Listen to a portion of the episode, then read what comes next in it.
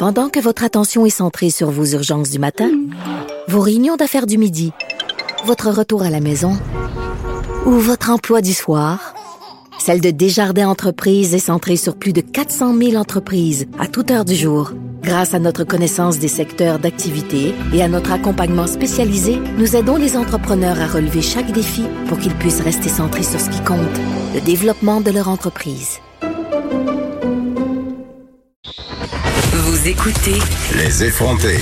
La, euh, voyons, la députée libérale Marois Risky, je sais plus parler, demande que le gouvernement impose un moratoire sur les technologies de reconnaissance faciale. Elle est avec moi ici en studio, députée libérale de Saint-Laurent, porte-parole de l'opposition officielle en matière de stratégie numérique. Madame Marois Risky, bonjour. Bonjour. Je ne sais plus parler parce que je viens de trop de parler du coronavirus.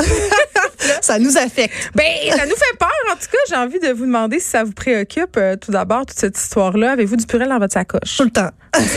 C'est ça, mais là, il y a une pénurie, fait qu'on en aura plus. Euh, blague à part, euh, le sujet de la reconnaissance faciale, quand même, ça fait un petit bout qu'on qu'on en parle un peu partout dans les médias.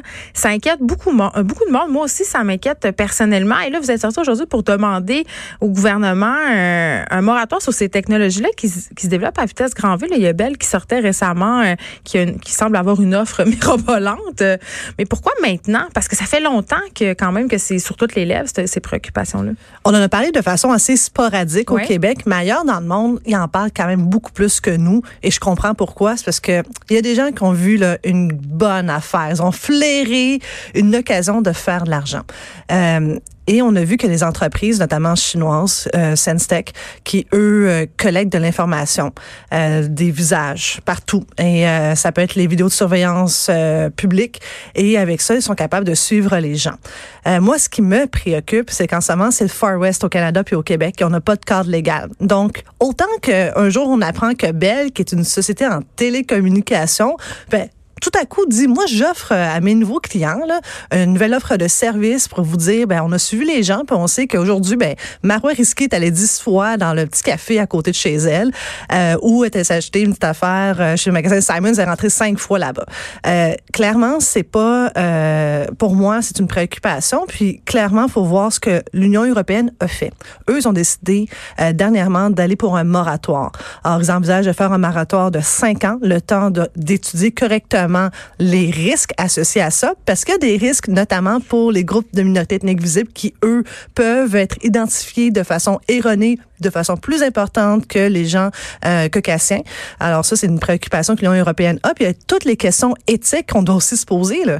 Ben c'est ça. Puis là, la question justement de l'ethnicité est quand même assez préoccupante parce que ces logiciels-là, en ce moment, l'algorithme n'est pas équipé entre guillemets pour bien monitorer les personnes non blanches, puisque c'est ça peut tracer des amalgames, par exemple, entre une personne euh, qui aurait rien à se reprocher et une personne fichée, par exemple, parce que c'est souvent, euh, Madame Risky, l'argument qu'on nous sert, l'argument de la sécurité. non, mais c'est ça quand même. Puis même moi, temps. même moi, je regarde ça puis je fais, bon, alors s'il y a de la reconnaissance faciale à l'aéroport, par exemple, que ça peut éviter des attentats terroristes, s'il y en a dans les endroits publics, par exemple, euh, on, on jase, n'importe quoi. Festival de jazz de Montréal, euh, l'outil de reconnaissance faciale reconnaît un individu problématique, le flag, on peut agir, on évite une catastrophe.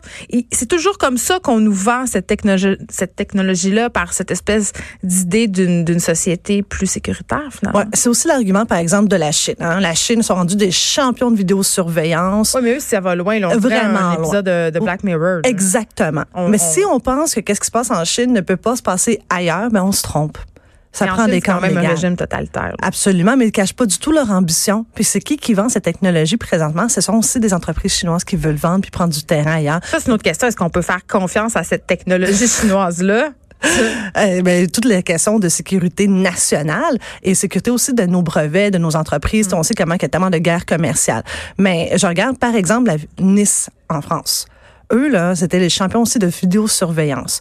Et avant qu'il y ait les attentats, ils, avaient, ils étaient très, très bien équipés en vidéosurveillance, mais ça n'a pas empêché un attentat, on fait allusion à, à cette, à cet attentat au camion bélier qui a fait, je Exactement. pense, si je me trompe pas, quelque chose comme une douzaine de morts. Quand même. Alors, c'est alors malgré ça, ils n'ont pas été en mesure d'arrêter un attentat.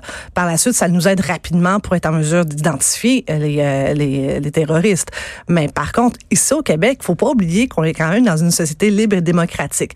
Est-ce que c'est normal que, par exemple, la Cité du Québec se dote d'une technologie sans avoir d'abord un, un, débat public sur cette question, nous met tous dans un line-up de police au quotidien, 24 heures, 7 jours par semaine?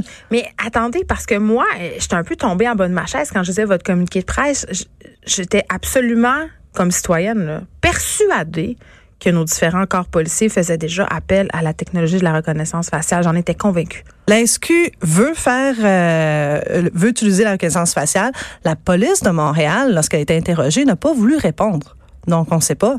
Ben écoutez, euh, tantôt je vais recevoir euh, une, intervenante dans une série documentaire qui a été faite en parallèle de la série Fugueuse, ça s'appelle Fugue. Et dans ce documentaire-là, on peut voir un ancien policier, Paul Laurier, euh, qui a une firme maintenant d'enquête virtuelle, si on veut, ça s'appelle Vigitech. Et pendant ce documentaire-là, hier que je regardais, j'étais un peu tombée en bas de ma chaise parce qu'ils sont en train de développer une application pour retrouver les personnes disparues à l'aide de la reconnaissance faciale. Donc, pour retrouver la personne disparue dans le cas de fugue, ils, ils ont utilisé cette technologie-là lors du Grand Prix de Montréal. Donc, je me dis, si des gens de firmes privées en ce moment utilisent des apps de reconnaissance faciale, je sais pas, il faudrait vraiment être naïf de penser que nos différents corps policiers n'utilisent pas cette technologie-là. Je veux dire, c'est partout dans nos téléphones, c'est sur Facebook. Pourquoi eux ne l'utiliseraient pas? Effectivement. Mais c'est aussi le comment qu'on va le faire. Est-ce qu'on va prendre des bases de données déjà existantes ou est-ce qu'on va aller chercher les photos de la RAMQ, notre carte de l'assurance maladie? Est-ce qu'on va chercher aussi nos photos de permis de conduire? Est-ce qu'on va avoir le consentement des Québécois pour faire tout ça? Il y a D'où l'importance du moratoire. C'est-à-dire qu'il faut prendre le, temps de réfléchir un peu. Et à qui qu'on va acheter cette technologie? Ou est-ce qu'on va développer nous-mêmes une technologie québécoise qui va nous appartenir et qu'on est euh, convaincu qu'on va être capable de mieux sécuriser les données et l'identité des Québécois? Mm. Parce qu'on ne faut pas oublier non plus qu'on a quand même eu la plus grande fuite de données au Québec avec l'affaire des jardins. Mais maintenant, la reconnaissance faciale, on fait avec notre téléphone. Si on veut être dans une application de notre service on bancaire. Est partout, là. Exact. Alors maintenant, la reconnaissance faciale, si par exemple, on a la CAQ qui veut aller de l'avant avec euh, l'identité numérique, qui est une reconnaissance faciale biométrique. Mais si on a d'autres entreprises qui ont déjà notre identité biométrique, est-ce qu'on vient d'accentuer le risque de se faire frauder? Ben, je ne sais pas. Là, on a, posé toutes sortes de questions sur notamment la sécurité, la circulation de nos informations personnelles. Mais tantôt, vous avez brièvement fait allusion au côté marketing de l'affaire. Ah oui. Et, et ça aussi, peut-être que ça nous fait moins peur, mais c'est tout de même préoccupant. On, se scandalise un petit peu des publicités ciblées sur les médias sociaux, c'est-à-dire euh, mon ordinateur, mon téléphone va monitorer mes activités et ensuite me proposer de la publicité.